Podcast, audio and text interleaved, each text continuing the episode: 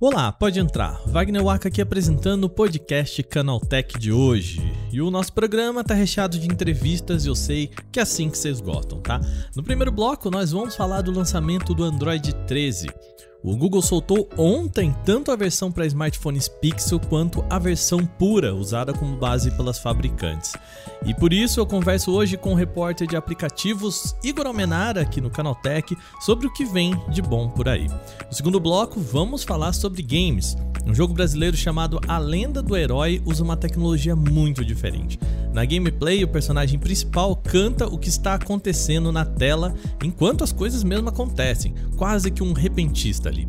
Eu converso hoje com o produtor do game, o Rafael Bastos, sobre como que funciona essa tecnologia que tem tudo a ver com áudio e claro, com podcasts.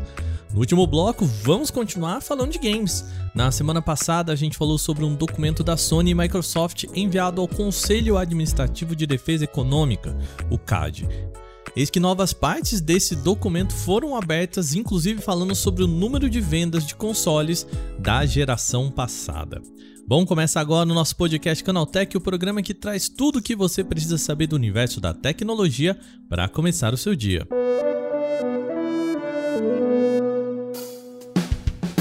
Olá, seja bem-vindo e bem-vinda ao podcast Canaltech, programa diário que atualiza você das discussões mais relevantes do mundo da tecnologia. De terça a sábado a gente está aqui a partir das 7 horas da manhã, sempre com os três acontecimentos tecnológicos aprofundados aí no seu ouvido. Lembrando, de segunda-feira a gente tem o nosso Porta 101, que é o nosso podcast semanal no qual a gente fala sobre um tema só. E o dessa semana tá bem legal, tá? Eu conversei com três pessoas muito especializadas, muito especialistas em social media, para falar sobre essa nova onda de vídeos nas redes sociais. O Instagram está tentando copiar o TikTok, colocando, priorizando vídeos na sua plataforma e o que, que isso implica, a gente comenta bastante no nosso Porta 101 dessa semana. Então já sabe, não se esquece, segue a gente lá no seu agregador para receber sempre os episódios novos e já aproveita, deixa aquela avaliação pra gente, tá bom? Sem mais, então agora vamos para o nosso primeiro tema do dia.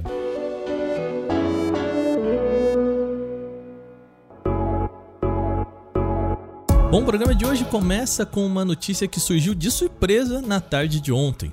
O Google lançou a versão aberta do Android 13, atualização do sistema operacional que chega primeiro para aparelhos da linha Pixel, e também lançou o modelo chamado AOSP, que é a também conhecida versão pura que vai ser usada pelas fabricantes para fazer, por exemplo, o One UI ou a MIUI, que vão chegar a outros smartphones. E para falar o que vem por aí, eu converso agora com o nosso repórter de aplicativos aqui do Canaltech, Igor Almenara. Almenara, meu querido, de volta aqui ao nosso podcast Canaltech, tudo bem? Certinho. A gente estava até comentando aqui segundos antes de, de, começar essa gravação. É, Android 13 chegou como uma surpresa aí, né? Meio que do nada, assim, um tá. Ele chegou adiantado, chegou praticamente umas duas, três semanas antes do esperado. Bom, então vamos lá, Almenara, chegou é, oficialmente para o público, o que quer dizer que chegou para a linha Pixel. É isso, né? É. Basicamente, do Pixel 4 em diante, todos têm suporte no Android 13 e vão receber o sistema a partir de hoje. Sim, então até os modelos XL, 4A, 5A, 6A, enfim, isso, né? Todos isso, essas. Isso até, os, isso até o Pixel 6, Pixel 6 Pro também. O que, que temos de novidade chegando então, lançamento? O que, que é a, um usuário de Pixel ou uma pessoa que tem um modelo mais recente que sabe que vai receber o Android 13? pode esperar pro, pro sistema operacional? Então, o Android 13 dessa vez, ele é bem mais incremental do que foi o Android 12. Uhum. Ele vai aprimorar tudo aquilo que deu, tudo, tudo que deu certo no Android 12 no ano passado, como também consertar aquilo que deu errado. O Android 13 ele aprimora o lance das cores dinâmicas, né? Coloca mais temas disponíveis com base no papel de parede, ele torna os controles de mídia do painel de notificações bem maior, mais intuitivo, mais informativo também. É, incrementa privacidade, ele dá a opção de mudar as cores também dos ícones né, de aplicativos de terceiros, fora várias, várias pequenas adições e novidades miudinhas que vão incrementar o uso geral do sistema. Certo. Então, a pessoa que pegar aí o Android 13 é, ela não deve ver uma mudança tão significativa visualmente como a gente viu do Android 12, né? Ela vai sentir talvez um pouquinho mais ali no, no background do aparelho, no segundo plano, é isso? Possivelmente, possivelmente. No ano passado, o Android 12 foi uma grande virada, né? O Google, naquela atualização, não só deu um novo ar para o Android, como também ditou uma nova linguagem de design, né? Surgiu o Material U, que antes não existia. Então, a mudança naquela vez foi tanto no sistema operacional quanto nos serviços do Google, que foram todos atualizados, né? Ao longo do tempo, para poder se enquadrar nesse visual novo. O Android 13 não é assim, está só incrementando aquilo que foi mostrado no passado. Agora a gente tem nesse primeiro lançamento para a linha Pixel, a, já existe uma previsão ou melhor assim, né? Eu sei que o, o Google não falou nada, mas tendo em vista os anos passados, quanto tempo você acha que demoraria para chegar para um usuário de smartphones mais recentes que prometem aí a ida até para o Android 13? Bom, né, ciente que eles estão adiantados, né, e foi uma surpresa hoje, fica um pouco difícil de prever. Uhum. Mas eu diria que em cerca de duas semanas ou até uma semana só, o Google já lança a versão raiz do sistema operacional, né, o AOSP. Uma observação nessa fala do Almenara. Quando a gente gravou essa entrevista, o Google ainda não tinha lançado essa versão pura, mas ele lançou junto com a versão para Pixels essa versão pura que as empresas vão usar é, para fazer as suas versões do One UI, do MIUI. Então, quando a gente gravou, o Google ainda não tinha anunciado, mas ontem mesmo eles anunciaram. Então, entenda essa fala do Almenara como partir já está lançado. Então, não teremos essas duas semanas que ele falou por aí, beleza? E a partir dessa versão, né, desse lançamento definitivo, as fabricantes e outros desenvolvedores vão conseguir liberar as suas versões próprias do sistema operacional. Daí vem MIUI, daí vem One UI, vem todas as versões alternativas do sistema. Eu diria que para Samsung, por exemplo, cerca de três meses, talvez lá para novembro, dezembro, já começa a liberar para os topos de linha, né? O Galaxy S20, S21 e tal, S22 talvez.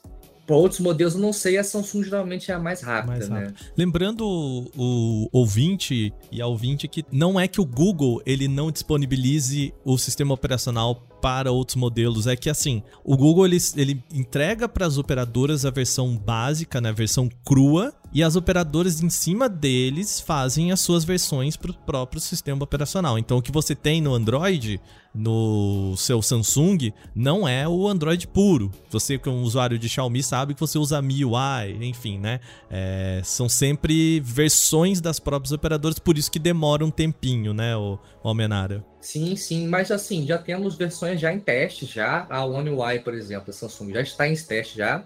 Existem relatos de que a MIUI da Xiaomi também está em experimentação. Então não deve começar, não deve demorar para sair, né? Eu diria também em dezembro, uh, o público geral já deve conseguir ao menos ter imagens oficiais do sistema. E conforme vão lançando, eu diria que janeiro, fevereiro, acho que vai estar com versões final já em andamento, já em distribuição. Mas claro para ver. É, vamos esperar agora. Já começamos as especulações para o Android 14. O que, que a gente vai mudar? Porque assim, né? No final das contas, o usuário quer recurso novo, né? Ele quer pegar ali e falar, ok, mudou. Vamos ver o que, que desenvolvedores prometem aí para as próximas versões de Android. Certo, Almenara? Vamos ver, vamos ver. Perfeito. Almenara, de novo, obrigado. Lembrando os nossos ouvintes, a gente agora começa aquela batalha de publicações, né, para esmiuçar, para testar e tudo mais. Então, Almenara, onde que o pessoal consegue acompanhar um pouco mais sobre o Android 13? Certamente no canal Tech. Mais tarde, inclusive, deve sair um artigo destrinchando o máximo possível do sistema novo, com print nosso, tudo novidade. Perfeito. Então, vou deixar o link aqui na descrição desse podcast. Se você quiser entrar mais de cabeça, os aspectos técnicos, o que tem de novidade ali por trás e tudo mais, vou deixar link aqui na descrição. Menari, de novo, obrigado, viu, querido? Um beijo, querido. Um abraço. Vai lá usar o Android 13.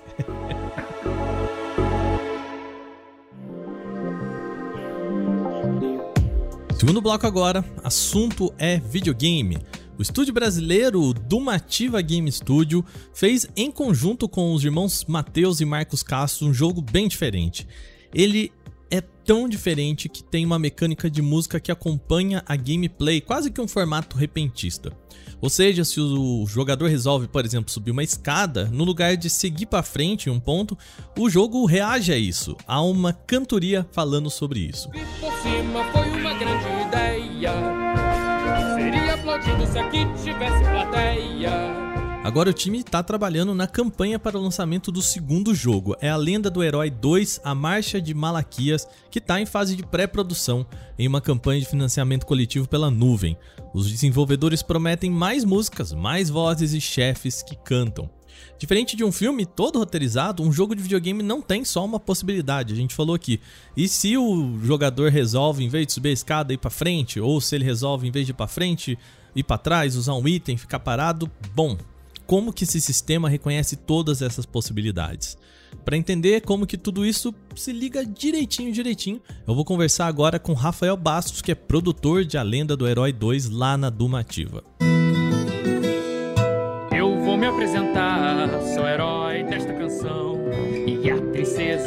resgatar do terrível vilão. Bom, muito bem, hoje a gente recebe aqui no nosso podcast Canaltech Rafael Bastos aqui que eu já apresentei para vocês. Rafael, seja bem-vindo ao nosso programa, tudo bem? Tudo bom e você? Tudo jóia, tudo jóia. Pra quem não conhece, a Lenda do Herói tá indo pra segunda, é, o segundo jogo, né, a segunda parte aí. E mas é ainda trazendo toda essa mistura da música com a gameplay. Para quem não conhece o jogo, o que que tem de tão diferente nisso, Rafael? Eu acho que o, que o Lenda é um, acho talvez o único jogo que tem uma mecânica musical cantada que seja responsiva à ação do jogador, ela não seja scriptada, né? A gente tem alguns jogos que fazem isso, mas de uma forma mais é, é linear, ou um chefe. É, eu acho que o Lendo ele tem uma mecânica única aí de, de, de ser quase que um teatro dentro do videogame, né? Um musical. Você, quase um repente, tá... né? É, exatamente. Você tem ali coisas que acontecem e, e a música ela vai respondendo aquilo.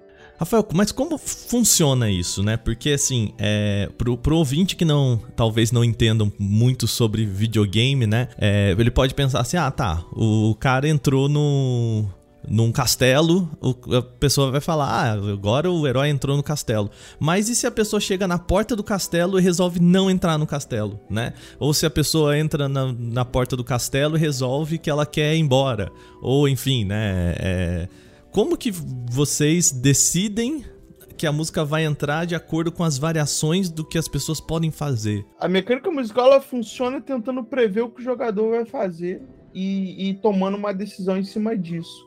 Uhum. É, então a gente, quando é, ela por si só, ela funciona sob diversas óticas. A primeira é a musical, a segunda é de código, a terceira é de level, a quarta é de a própria composição da letra. Então, para fazer isso tudo funcionar, a gente precisa dessas quatro pessoas, essas quatro figuras, né? Que são mais uhum. de quatro pessoas. É o programador, o músico, o level design e o escritor.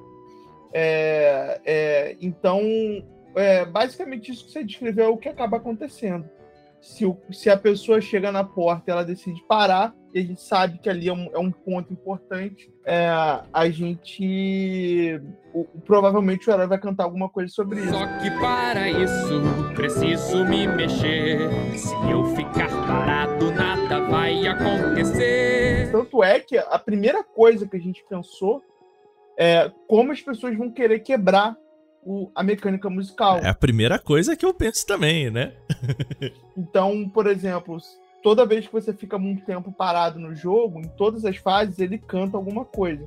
O desafio do Lenda é justamente que o fato de cada fase ter uma música, não adianta você usar a letra da primeira e a uhum. estrofe da primeira. Então a gente teve que fazer isso para cada fase ter uma, uma, uma exceção às coisas que você faz. Então, isso, isso também aumenta muito o escopo. Porque se fosse uma coisa falada como Bastion, por exemplo, é, não uhum. importa a métrica da música, não importa a, a, a cifra, e repetir a frase fica maçante. Então, para cada situação que você fica parado, o herói ele, ele ele canta uma letra diferente. Então, na primeira fase, se eu não me engano, ele, ele, ele rima alguma coisa com toca de coelho, que ele tá abaixado olhando para o chão. Se você ficar repetindo alguma ação, ele vai cantar também. É, isso são as exceções, né? Você ir pro lado errado, ele canta também. Uhum. É, principalmente na primeira fase, que é onde você está fazendo o tutorial, ele, ele chama a sua atenção. E, e a gente gravou, assim, para isso funcionar, foram 3 mil estrofes.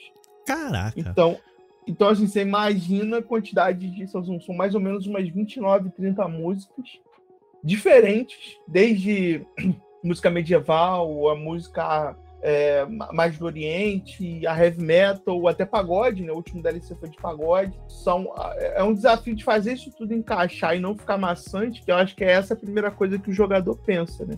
Uhum. Ele pensa assim, cara, esse maluco vai cantar o tempo inteiro, isso vai ser muito chato. E a gente aprendeu a, a, usar essa, essa, esse recurso a nosso favor. Então a gente varia a música, varia a letra, tenta surpreender o jogador de alguma forma. Acho que o mais icônico é o que, tá, é, que fica mais famoso é o do trailer, né? Que é o que o jogador tá indo andando, ele cai dentro da água e de repente ele tá cantando, ele começa a como se ele estivesse se afogando.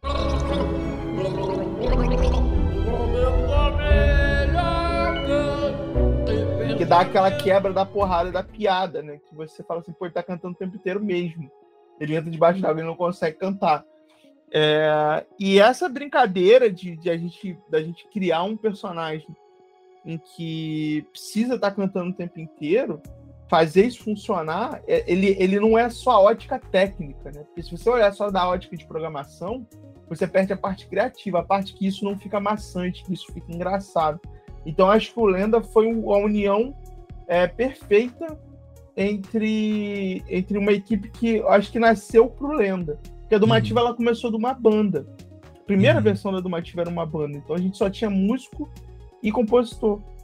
É, uma empresa de jogo começar com músico é muito é, um, é, é, mais difícil né, de você conhecer uma história que seja desse tipo. É, e a gente era uma banda mesmo, a gente não queria trabalhar com videogame.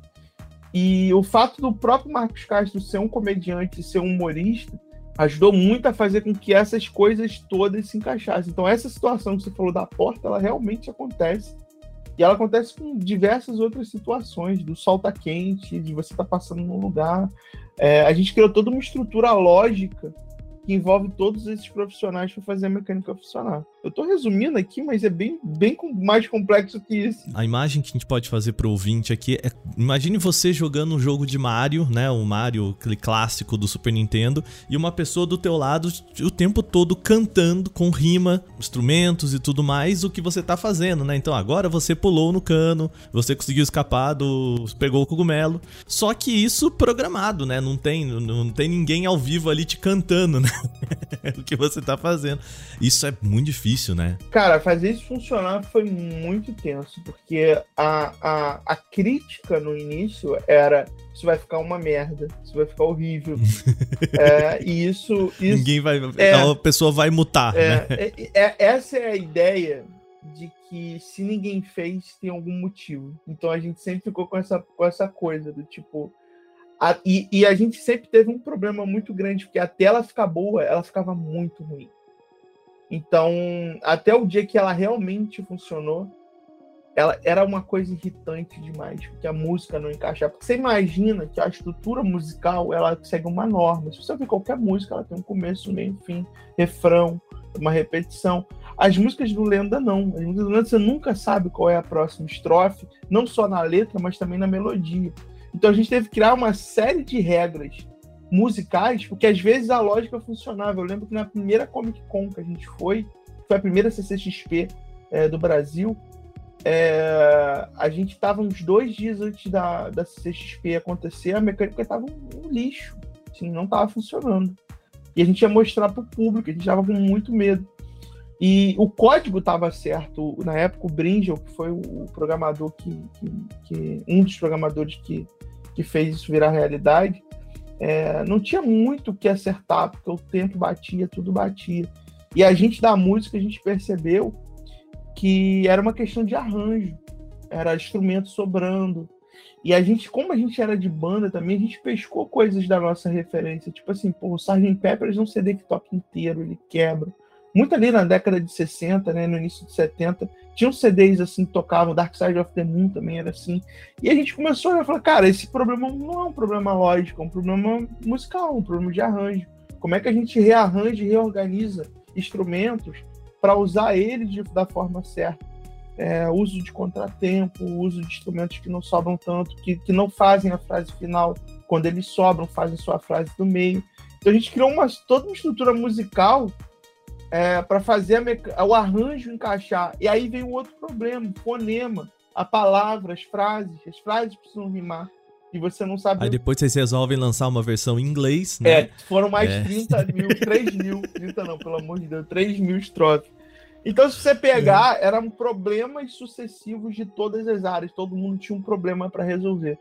E magicamente, nas vésperas da Comic Con, a gente conseguiu resolver a primeira fase e a gente entendeu o que, que era o Lenda. Foi meu, nosso momento de eureka. Tipo, tipo assim, dá para fazer, só precisa de todo mundo. Não adianta ser uma música boa, não adianta ser um código bom, não adianta ser uma letra boa, não adianta ser uma fase legal. Tem que tudo encaixar.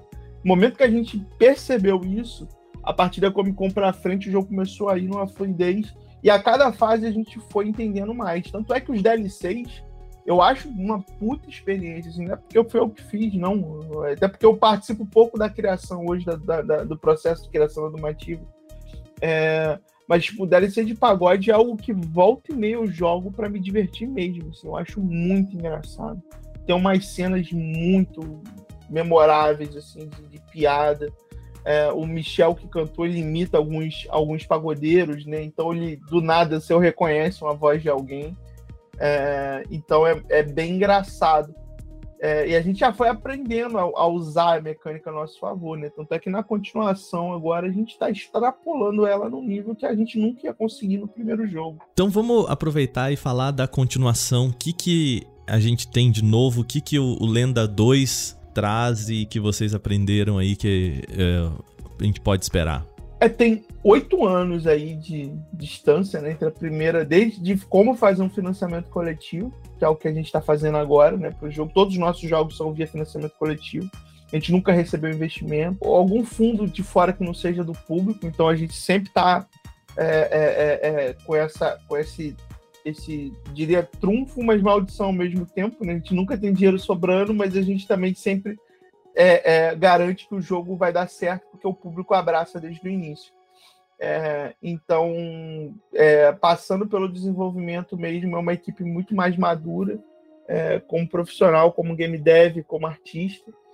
É, e para o segundo, o que a gente tem de, de, de diferença é todas as ideias que a gente queria fazer no 1 e não conseguiu, e coisas que a gente teve no meio do caminho, até o próprio Enigma do Medo, é, como a gente sempre tem uma parte musical muito forte, o Enigma do Medo trouxe muita coisa pro Lenda 2. Da mesma forma que o Lenda 1 levou pro Enigma do Medo, a gente está trazendo o Enigma do Medo pro Lenda 2. O Enigma do Medo lança agora em Jaria. É, e o Lenda do Herói 2 começa o desenvolvimento assim que acabar o Enigma do Medo. É, então a gente traz um monte de, de aprendizado isso se reflete no, no, no, próprio nas features que o jogo tem. Uma delas é o ritmo vai influenciar nos inimigos, no, no, no cenário. É, a gente pode ter uma porta que abre e fecha dependendo do instrumento estar tá presente ou não. Um, um, um, inimigo surgir faz surgir um instrumento. Então, não só a música é dinâmica, a letra, o arranjo é dinâmico. Então, nem sempre um instrumento vai estar tocando sempre, dependendo do que você está fazendo a, a, os chefes vão cantar, uma coisa que a gente sempre achou muito legal. Tem um chefe no, no, no Conquer Bad for Day, se eu não me engano, do Nintendo 64, que é aquele cocô gigante. E ele é uma, ele é uma batalha de chefe cantada. É, que inclusive a gente sempre achou aquilo máximo. É, apesar dele não, não ter, não ter é, aquilo muito carregado no gameplay, a gente sempre achou que a gente conseguiria fazer aquilo num nível maior, porque é, o nosso jogo é musical, né? É, e hoje a gente testou várias coisas e, e, e, a gente consegue fazer uma experiência bem agradável com relação, musicalmente, né? É, isso é uma delas. A questão de ter mais de um personagem cantando, que é o que a gente está fazendo agora, que a gente testou no, no, no, no segundo DLC do Lenda, e no próprio pagode também, da gente ter duas vozes, que era uma das coisas que a gente percebeu que era a chave para o jogo não ficar maçante. A gente não conseguiu fazer isso no 1. É, e a gente fez no final. E a gente falou assim: isso aqui é a chave para qualquer fase não ter nenhum problema do, da pessoa ficar é, é, é, presa na voz que ela está ouvindo. É você variar a voz, criar diálogo, criar interação entre, entre as vozes, criar até arranjo entre as vozes. Isso é uma coisa que funciona de tantos aspectos diferentes. A gente pegou um cast também absurdo, coisa que a gente não tinha condição de fazer no primeiro. Se você pegar a lista de convidados que a gente tem hoje, porra, você tem Lucas Fresno, você tem o Rafael Bittencourt do Angra, você tem uh, o Rodrigo Teaser, você tem o Zero. Cara, é uma galera bizarra, velho. Que, que, que... E fora as pessoas que a gente convidou e ainda a gente não falou porque eles não confirmaram. Então tem uma galera. Muita gente experimentando games agora, né? É, assim, é... é... videogame virou. É, tipo, ainda mais depois uhum. da pandemia e, e, e, do celular, né? Ele virou o entretenimento de todo mundo. É, é, hoje, hoje é mais fácil você curtir um lançamento de um videogame do que de um filme, por exemplo. Você tem que ir no cinema. É, é uma experiência mais confinada ali. o videogame ele já é uma coisa que tipo, todo mundo tem a qualquer momento, a qualquer hora é, e acabou virando é, é, não só um, é uma mídia, né? É uma mídia. A gente poder transformar o videogame num teatro, eu, eu considero o Lenda, o Lenda do Herói um teatro, mais do que é, é, um, um, uma obra audiovisual de um videogame normal. Eu acho que a experiência do, do herói é, contar e cantar, ela é muito. Ela, ela parece realmente um teatro. É, pelo... Ela é meio trovadora, assim, né? É, Ela... e, e, e, a gente, como músico, se realiza muito viabilizando uma coisa dessa. Então, o próprio Marcos mesmo, ele, ele domina né, a, a escrita da piada, tem muita coisa no Lendo Engraçado, inclusive a própria caída do. Ele é de improviso, né? Então, muitas das coisas surgem no, no. O herói é um improvisador, teoricamente, né? Porque ele tá ali vendo as coisas acontecendo e, e ele, ele em, é, é, personalizar um improviso no canto é uma coisa muito engraçada. E ele reage. É, né? Exatamente. Ele tem que reagir. Ele tem que reagir que como tá uma pessoa que estivesse vendo aquilo a primeira vez. Então, escrever o Lenda é um ato muito técnico, é, de humor.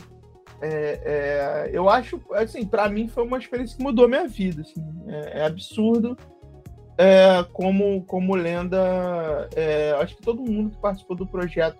E, e o 2 é isso, ele é, o, ele é aquilo que a gente fez, só que a gente agora está lá nos nossos 30 anos, estamos mais experientes, estamos é, mais é, com mais recursos, a equipe tem mais coisas, a gente, a, a, gente também tem credibilidade hoje. O Lenda hoje tem 95% de aprovação na Steam.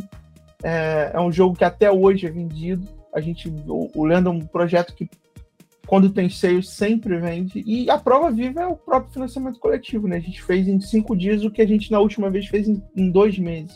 E, inclusive, vamos aproveitar aqui para fechar o nosso papo. O, então, A Lenda do Herói 2, a, a continuação, tá nesse momento, no momento da gravação desse podcast, publicação desse podcast, em campanha de financiamento coletivo, né? Como que funciona? Quem quiser participar, conhecer, como é que faz? É, o site é o nuvem.com barra lenda 2. É, basicamente, o financiamento coletivo é uma pré-venda que viabiliza o projeto. Você vai ter lá o jogo na sua versão mais barata. É, você tem camisa, você tem brinquedo, você tem brinde, você tem pôster, uh, tem itens que você, como, como fã, pode fazer. Seu nome entra no crédito do jogo. Você pode virar um NPC, você pode virar um chefe, você pode virar um inimigo.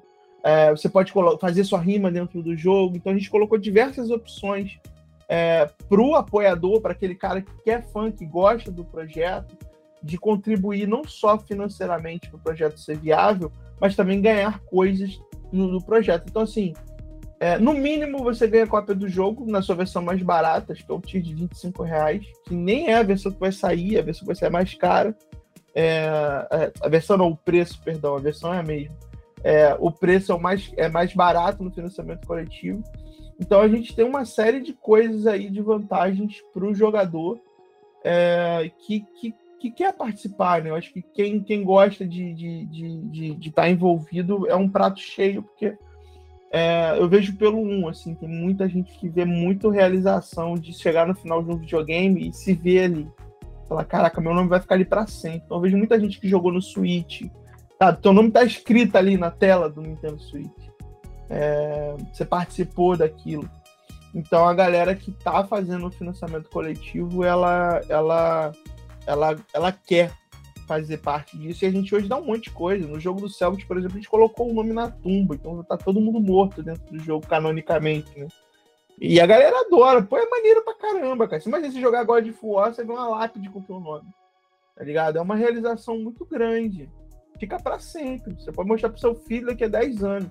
Legal, bacana. Então, para quem quiser, a gente vai deixar o um link aqui na descrição do podcast, né? A gente tá falando de um jogo brasileiro para ser financiado coletivamente. Tem até que dia, Rafael? Olha, são mais tem mais 55 dias. Eu não tô eu não tô eu não tô certo do dia que acaba, porque eu não fiz essa conta ainda. A gente vive um dia de cada vez no financiamento coletivo, então é muito intenso. Parece que eu já tô um mês fazendo isso, a gente tá no, no quinto ou sexto dia. Então tem mais 50, 55, 54 dias aí de, de financiamento coletivo. Rafael, obrigado por ter vindo aqui no nosso podcast, bater um papo sobre essa tecnologia, eu acho fascinante, de verdade, assim. Tecnicamente eu acho muito desafiador e, e então parabéns para vocês e torcendo aí para que o, o Lenda 2 também chegue que aí eu vou jogar também, né? Legal, legal. Agradeço aí. Obrigado, Rafael. Obrigadão. Valeu.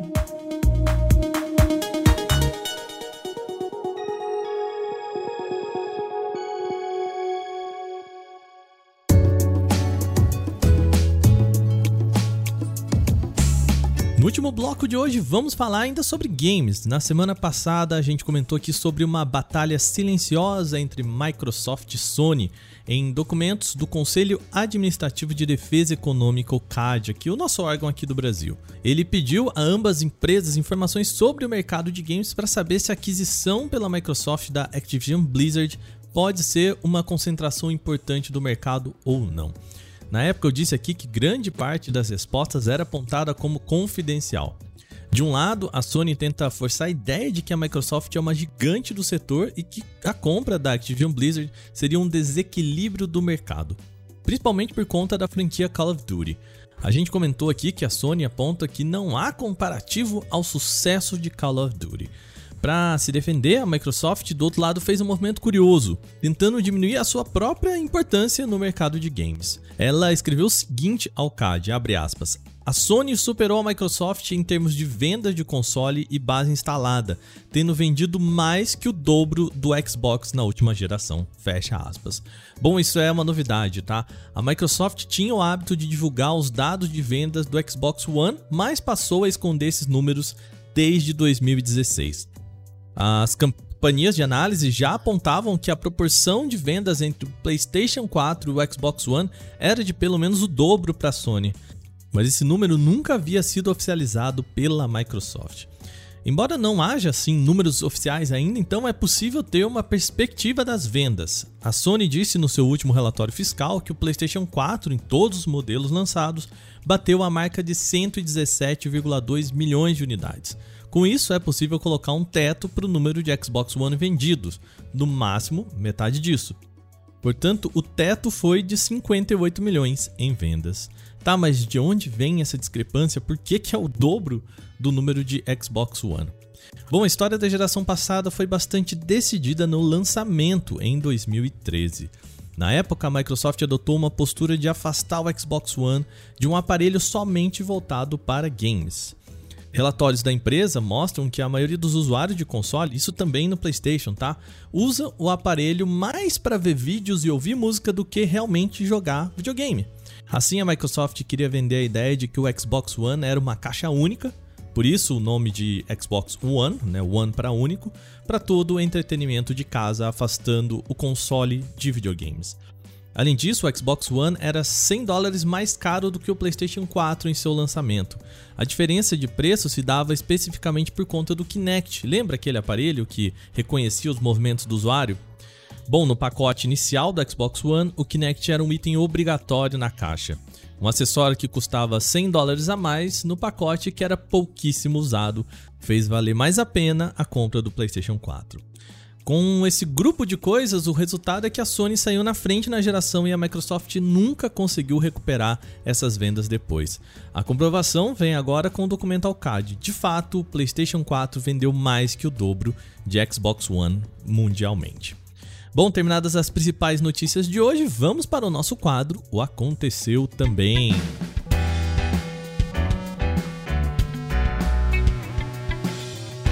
O Aconteceu também é o quadro em que a gente fala das notícias também relevantes, mas que não geram uma discussão maior. Depois de ter lançado a linha Galaxy Z Fold 4 na semana passada, a Samsung deu mais detalhes sobre a sua nova tela, a Echo Square OLED. De acordo com a marca, essa tela pode ter uma redução de consumo de até 25% na comparação com o Galaxy Z Fold 3, e isso pode ter ajudado a reduzir bastante o consumo de bateria. Testes publicados recentemente mostram que o Galaxy Z Fold 4 tem duração de bateria maior do que o Galaxy S22 Ultra, e isso chamou bastante atenção. Afinal, o dobrável tem uma tela mais ampla e menor bateria do que o Galaxy S22 Ultra. O princípio, essa diferença foi atribuída principalmente aos processadores. O S22 Ultra tem o Snapdragon 8 Gen 1, o Z Fold 4 tem o 8 Plus Gen 1. Segundo dados da própria Qualcomm, a nova plataforma pode oferecer até uma eficiência energética de 30% maior. Entretanto, caso as estimativas da Samsung em relação à tela sejam realmente precisas, é provável que o painel também tenha tido grande responsabilidade nesses bons resultados. No total, o Z Fold 4 chegou a 9 horas e 18 minutos de uso, 22 minutos a mais do que o S22 Ultra. O Poco M4 5G agora ganha uma versão global. Ele tem tela LCD de 5,58 polegadas com resolução de 1080 pixels e suporte para taxas de atualização de 90 Hz. Seu conjunto é liderado por um processador MediaTek Dimensity 700 com configurações de 4 ou 6 GB de RAM e 68 ou 128 de armazenamento. A construção abriga uma bateria de 5.000 mAh com suporte para recargas de até 18 watts por USB tipo C. Ainda não foi divulgada uma data específica para abertura da disponibilidade na Europa. Os preços sugeridos de cada versão não são conhecidos até o momento, mas é provável que eles venham por valores equivalentes a cerca de mil reais. Pesquisadores da Universidade Berkeley, nos Estados Unidos, desenvolveram uma maneira barata de capturar dióxido de carbono, o CO2, eliminado pelo escapamento de veículos durante o processo de queima. Segundo os cientistas, o segredo da nova técnica está no uso de um polímero conhecido como melamina, é o principal componente da fórmica usada na fabricação de móveis. A substância é misturada a formaldeído e ácido cianúrico, um produto químico normalmente adicionado ao cloro utilizado para purificar a água de piscinas. O tratamento do pó de melamina com formaldeído cria poros em nanoescala que absorvem uma quantidade pequena de dióxido de carbono. Aí, ao adicionar o ácido cianúrico a essa mistura durante a reação de polimerização, os pesquisadores conseguiram aumentar o tamanho desses poros e, portanto, a absorção de CO2. A proposta é poder usar o método para diminuir emissões de gases do efeito estufa. O grupo ainda está em fase de teste da tecnologia e pretende verificar uma utilização comercial para o produto. A versão de Spider-Man para PC alcançou a marca de 66,4 mil jogadores simultâneos no Steam na última semana. O resultado transforma o jogo de Homem-Aranha no segundo maior lançamento de um título da Sony para computadores. De acordo com dados coletados pelo SteamDB, a aventura da Insomniac Games só não bateu o número de jogadores da estreia de God of War no Steam. A jornada de Kratos e Atreus alcançou a marca de 73,5 mil jogadores simultâneos. A franquia Monster Hunter mostrou toda a sua força ao levar o lançamento da DLC Monster Hunter Rise Sunbreak ao patamar de jogo que mais atraiu novos jogadores simultâneos na semana no Steam. Ao todo, mais de 127 mil jogadores caçaram monstros na jornada da Capcom ao mesmo tempo. No campo das estreias, fazendo bonito como Marvel's Spider-Man, tem Cult of the Lamb, que registrou o pico de 61 mil jogadores no Steam ao mesmo tempo. O Instagram liberou os stories com duração máxima de até um minuto para todos os usuários. Antes, os stories eram limitados a vídeos de até 15 segundos. Em dezembro do ano passado, quando os testes dos stories de 60 segundos foram flagrados pela primeira vez, o tempo máximo do formato se igualou ao dos Reels. Na época também eram de 60 segundos. Em junho desse ano, porém, a ferramenta de vídeos curtos do Instagram para concorrer com o TikTok teve duração ampliada para até 90 segundos. Não era possível gravar stories mais longos, mas o Instagram segmentava o material em pequenos trechos de 15 segundos cada. Agora, com até 60 segundos de duração, essa divisão não é mais necessária. Então, o resumo é: stories agora podem ter até um minuto e os reels podem ter um minuto e meio.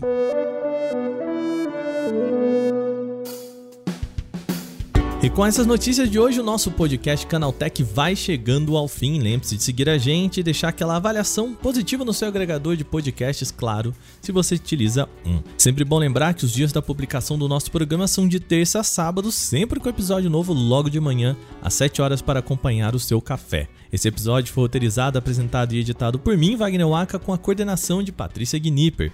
O programa também contou com reportagens de Igor Almenara, Vinícius Mosquen, Gustavo Minari e Lucas Arras. A revisão de áudio é da dupla Gabriel Rime e Mari Capetinga com trilha sonora de criação de Guilherme Zomer.